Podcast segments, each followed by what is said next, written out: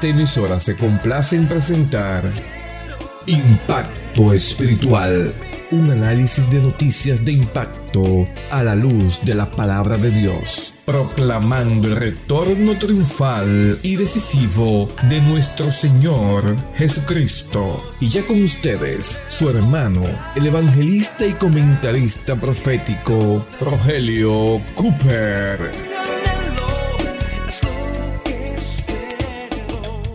¿Qué tal amigos? Bienvenidos nuevamente en este día feliz a otra presentación de su programa Impacto Espiritual. Simpatía y pesar por la reacción global tras la noticia de la muerte de la reina de Inglaterra, Isabel II. Falleció a los 96 años de edad y fue la que más tiempo duró en la monarquía 70 años. Australia, Nueva Zelanda y Jamaica, naciones que lograron su independencia del imperio británico, hicieron ondear sus banderas a media asta como un homenaje a la mujer reina recordada por su candidez y afecto entrañable. El arzobispo de Canterbury, o más bien de Westminster, Westminster y cardenal Vincent Nichols declaró que si hay algo que ayudó a la reina en sus últimos momentos fue su invariable fe en Dios y dijo además Somebody who does that approaches death in a very particular way. They know that this is a step, a transition to the fullness of life in the presence of God. Cuando uno enfrenta la muerte de una manera tan particular como la reina, lo hace sabiendo que es solo un paso, una transición hacia una vida plena en Dios, dijo el arzobispo Vincent Nichols.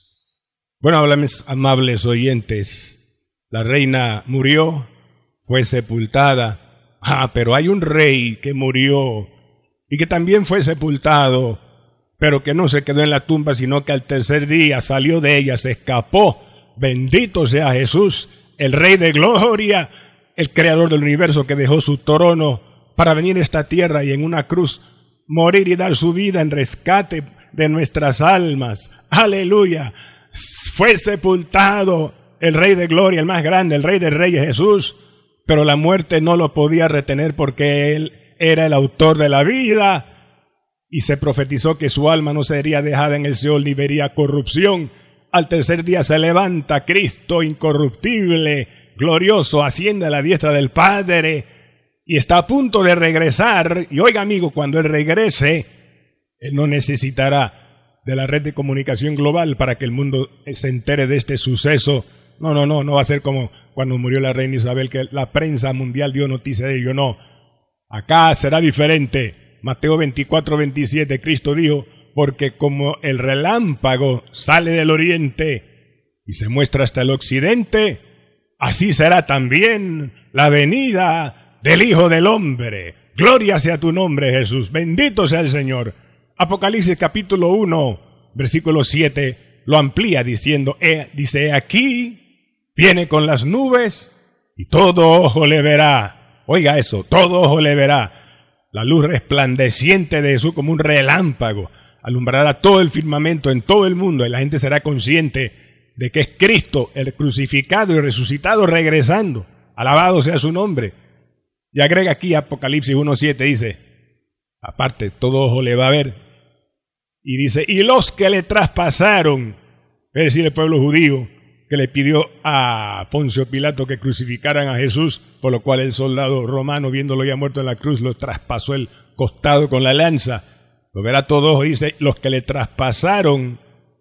Y además dice, y todos los linajes de la tierra harán lamentación por él. Sí, amén. Todos van a lamentar Isaías capítulo 2, verso 19 lo pone de la siguiente manera el profeta, dice, porque aquí dice, se meterán en las cavernas de las peñas y en las aberturas de la tierra por la presencia temible de Jehová y por el resplandor de su majestad cuando Él se levante para castigar la tierra.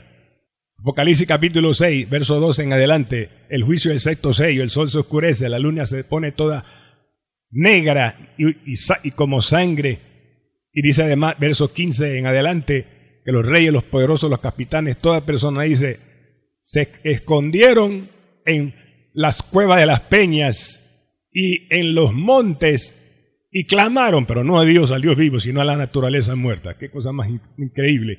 Clamaban, dice, a los montes y a las peñas diciendo, caed sobre nosotros y escondednos del rostro de aquel que está sentado en el trono y de la ira del cordero, porque el día de su ira ha llegado. ¿Y quién podrá sostenerse en pie? Dice que clamarán a los montes que les caigan encima y los escondan del cordero. Oh, pero no habrá escondedero. Aleluya. El final del capítulo 13 de Mateo, cuando el Señor explica la parábola de la cizaña, dice que enviaría a sus ángeles que recogerían de su reino a todos los que sirven de tropiezo y hacen iniquidad, y los echarán en el horno de fuego. Ahí será el lloro y el crujir de dientes. En pocas palabras, antes de que Cristo comience el milenio, hermanos, después que descienda y pose sus pies sobre el monte de los olivos, juzgará a las naciones, y todos aquellos que aceptaron la marca de la bestia, adoraron al anticristo y fueron engañados y recibieron su marca voluntariamente, negando y despreciando el amor de Dios en Cristo, todos ellos perecerán y sus cuerpos serán sepultados y sus almas irán al Hades, que es caliente allá abajo en la tierra, hasta que se cumplan los mil, años del gobierno de Cristo en la tierra. Luego resucitarán para ser juzgados ante el gran trono blanco y de ahí ser lanzados al lago de fuego, para siempre en tormento. Oh, esta es la parte más triste y lamentable del libro de Apocalipsis. Pero quiero, hermanos y amigos, tocar el versículo más hermoso del Apocalipsis, quizás el más bello en toda la Biblia. Se encuentra aquí en Apocalipsis capítulo 1, verso 5. Escucha esto, hermano. Oh, mi alma te alaba, qué, lindo eres, Cristo. Dice, al que nos amó y nos lavó de nuestros pecados con su sangre. ¿Cómo derramó Jesús esa sangre, amigos y hermanos? La derramó con sus muñecas atravesadas por horribles clavos y sus pies, los huesos calcáneos, su calcañar atravesado por horribles clavos de hierro también. Tormento increíble, seis horas de crucifixión. ¿Cómo y cuánto Cristo soportó? Tanto dolor y sufrimiento no lo sabremos, hermano. Cuánto sufrió. Él pudo haber llamado una legión de ángeles para que lo bajaran de la cruz de inmediato y terminar así su tormento terrible que sufría al llevar el pecado y el castigo que merecíamos. Pero no lo hizo. Se quedó en tormento indecible hasta expirar y morir. Y la razón fue su amor. Oh, su bendito y eterno amor. Al que nos amó y nos lavó de nuestros pecados con su sangre. Él nos amó. La razón de nuestro amor por Él es su amor hacia nosotros. Le amamos a Él porque Él nos amó primero. Oh, gracias Jesús por ese amor que te hizo derramar tu sangre para lavarnos con ella. Pero agrega el versículo 6, y en eso vamos a centrar el resto del mensaje. Y nos hizo reyes y sacerdotes para Dios. Aleluya. Y a Él sea la gloria y el imperio por los siglos de los siglos. Gloria a Cristo. Dice que nos hizo reyes. Los reyes políticos ¿Qué hacen en la tierra, hermanos? Pregunto. Respuesta. Dominan el pueblo sobre el cual reinan. Pero nosotros somos no reyes políticos, sino reyes espirituales. Que Cristo nos hizo reyes para tener dominio. ¿Qué dice Gálatas capítulo 5, verso 23? Hablando de los componentes del fruto del Espíritu Santo, comienza diciendo amor, gozo, paz, paciencia, etc. Y termina diciendo mansedumbre, y templanza. Los reyes que Cristo ha hecho de nosotros, aleluya, son gente que tiene mansedumbre, un carácter manso y tienen templanza, es decir, dominio propio. Tienen dominio sobre su naturaleza antigua y caída. Aleluya. Por eso somos reyes. Gloria sea al Rey Jesús. Por eso Gálatas 5:24 añade, porque los que son de Cristo han crucificado o dominado la carne con sus pasiones y deseos. Tenemos dominio sobre eso. Tanto que Proverbios 16:32, escucha lo que dice hermano, dice que mejor es el que tarda en airarse que el fuerte y el que se enseñorea de su espíritu que el que toma una ciudad. Yo pregunto, ¿de qué vale que un rey pueda tomar una ciudad y enseñorearse de ella y no tiene control de sí mismo, ni se puede enseñorear de sus propias pasiones? Eso me trae a colación a Carlos, el nuevo rey del Reino Unido luego de la muerte de su mamá Isabel II. Carlos se casó en el 1980 con Lady Diana, en lo que fue la boda más suntuosa y lujosa de la historia. Millones de televidentes vieron esa boda alrededor del mundo. Sin embargo, 1992, unos 12 años después, anuncian que se van a separar y en el 96 el Palacio de Buckingham anunció formalmente el divorcio de entonces príncipe Carlos y Lady Diane que sufrió mucho. ¿Por qué? Porque Carlos le fue infiel. Tuvo una amante de nombre Camila y no pudo Carlos dominar la pasión de adulterio en su corazón. Ahora, en el 2022, muere Isabel, lo proclaman a él Carlos Rey, rey político, rey en la tierra, pero desde el punto de vista del cielo, Oh, mi alma alaba al Cordero. Carlos no es rey. Los verdaderos reyes somos tú y yo, hermano mío. Los lavados en la sangre preciosa de Cristo. Los que tenemos dominio sobre el pecado. Tenemos dominio sobre la tentación. Tenemos dominio sobre el diablo bajo nuestros pies en el nombre de Jesús. Tenemos dominio sobre la carne. Alabado sea Dios. Porque eh, el Señor nos ha dado el poder para ser reyes victoriosos que dominan su vieja naturaleza, su carne. Alabado sea su nombre. Tenemos poder para ser reyes y sacerdotes como Cristo nos hizo ya. Gloria sea su nombre. Y el secreto de este poder, de esta victoria, la da aquí mismo Gálatas 5:16, diciendo, andad en el Espíritu y no satisfagáis los deseos de la carne. Ahí está el secreto de la victoria, mi hermano. Ahí está el secreto de la victoria, mi hermana en el Espíritu que tenemos, el Espíritu Santo de Dios que nos da dominio sobre la carne y el pecado. Alabado sea Dios. Gracias Espíritu Santo, poder de Dios. Aleluya. Bendito sea Jesús. Qué privilegio tenemos como reyes en Cristo, hermano, que nos ha dado victoria y dominio por el Espíritu sobre la carne. Qué privilegio. Ah, pero también hay una responsabilidad con ese privilegio. Y aquí hay una advertencia. Andad en el Espíritu y no satisfagáis los deseos de la carne. Gálatas 5:16. Esta advertencia se amplía en Romanos capítulo 8, verso 13. Preste atención, hermano. Dice, dice que si andáis conforme a la carne, moriréis. Mas si por el Espíritu, escuche, subraye, si por el Espíritu hacéis morir las obras de la carne, viviréis. Pero qué solemne advertencia aquí, ¿ah? Si andáis o vivís conforme a la carne, moriréis moriréis. Ahora, esto no significa para nada el perder la salvación, no, no, no. Esto significa porque la palabra muerte en realidad originalmente significa separación. Si vivís conforme a la carne, seréis separados de la comunión con Dios, de la comunión con el Padre, separados de su bendición, separados de su paz, separados de la felicidad, y la satisfacción que hay cuando se hace la voluntad de Dios y obedecemos. Eso es lo que significa moriréis si andáis conforme a la carne y no conforme al Espíritu. Separa, hay separación. Oh, recuerdo el caso de una pareja de jóvenes, novios, enamorados hace muchos años, iban a casarse, tenían planes para una ceremonia pública muy bonita, pero con el paso de los meses, una hermana, la cual conocí también, me habló un día y me, dejó con la boca abierta y dice, hermano, eso es, esa, pareja que se va a casar, que quieren casarse, orando, el Señor me, me, dio revelación, me dijo que estaban viviendo en fornicación. Le dije, ¿qué hermano? Sí, en fornicación.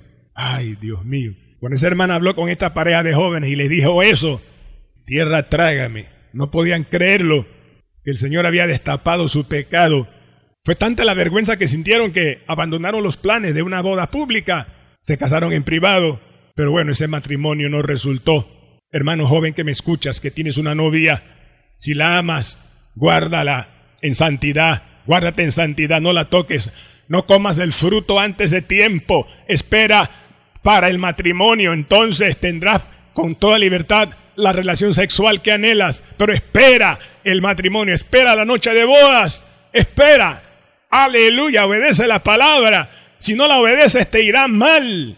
Pero si la obedeces, te irá bien en tu matrimonio. Oh, aleluya. Oh, Masaya, espiritual que tiene oídos para oír, oiga lo que el Espíritu dice a la iglesia. Y Él nos va a la autoridad de hacerlo para gobernar con Él el mundo, como lo prometió en Apocalipsis capítulo 2, versículos 26 al 27. Preste atención, dice Cristo ahí.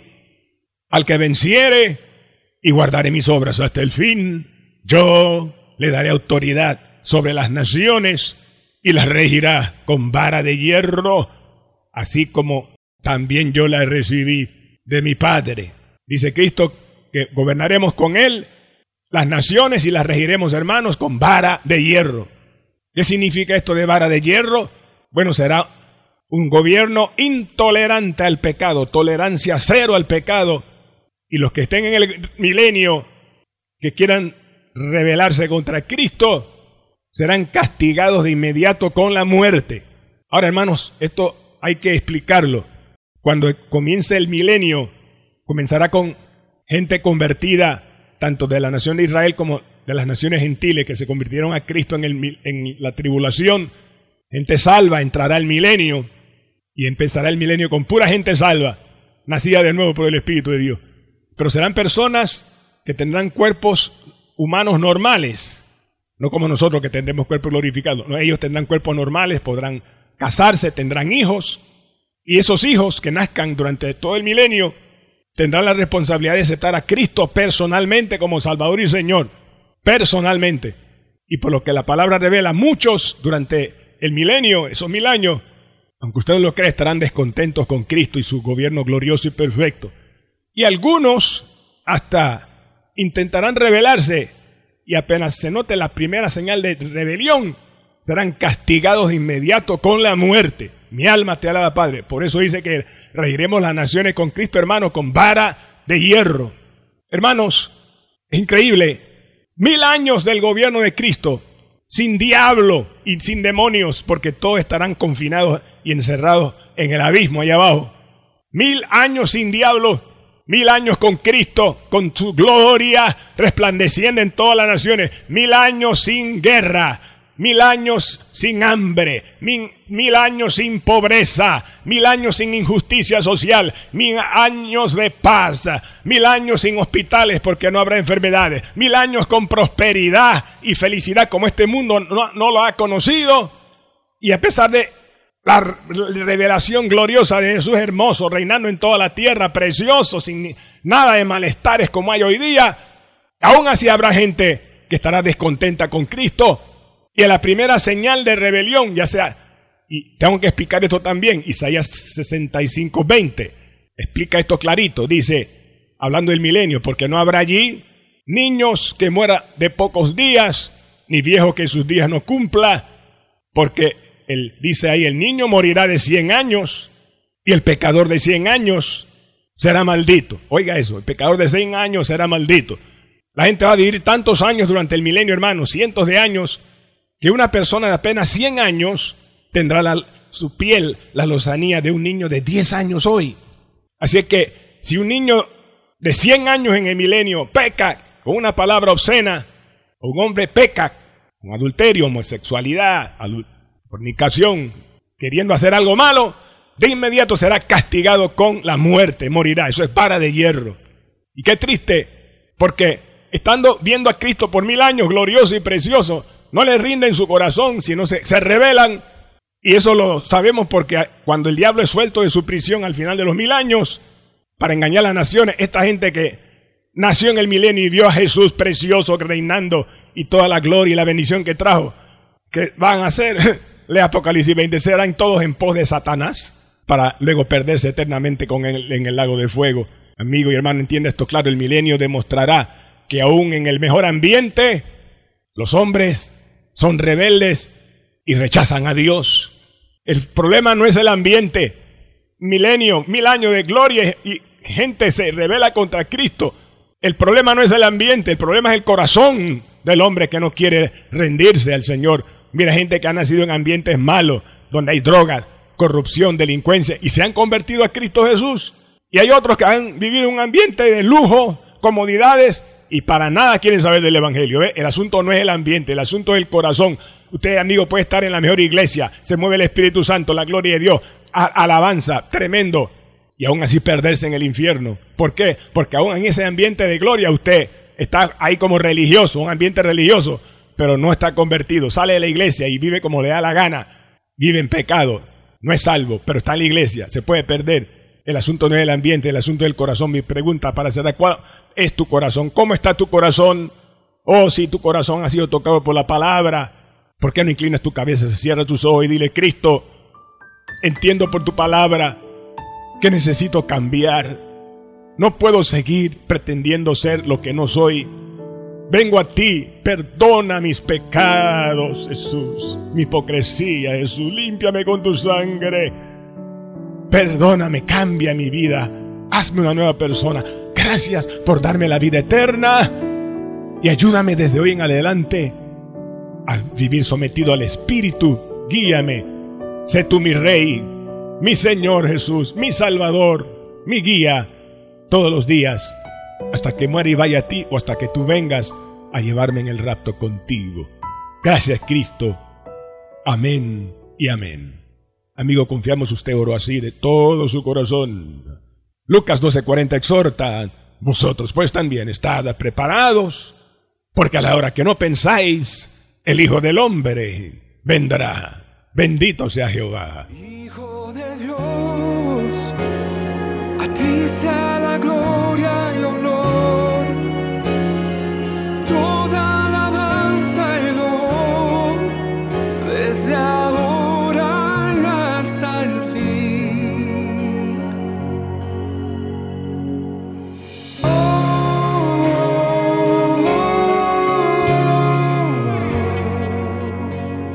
Bien amigos y hermanos, en el día de hoy presentamos el programa número 2343 con el mensaje titulado La Reina Isabel y el Cristo que nos hizo reyes y sacerdotes para reinar.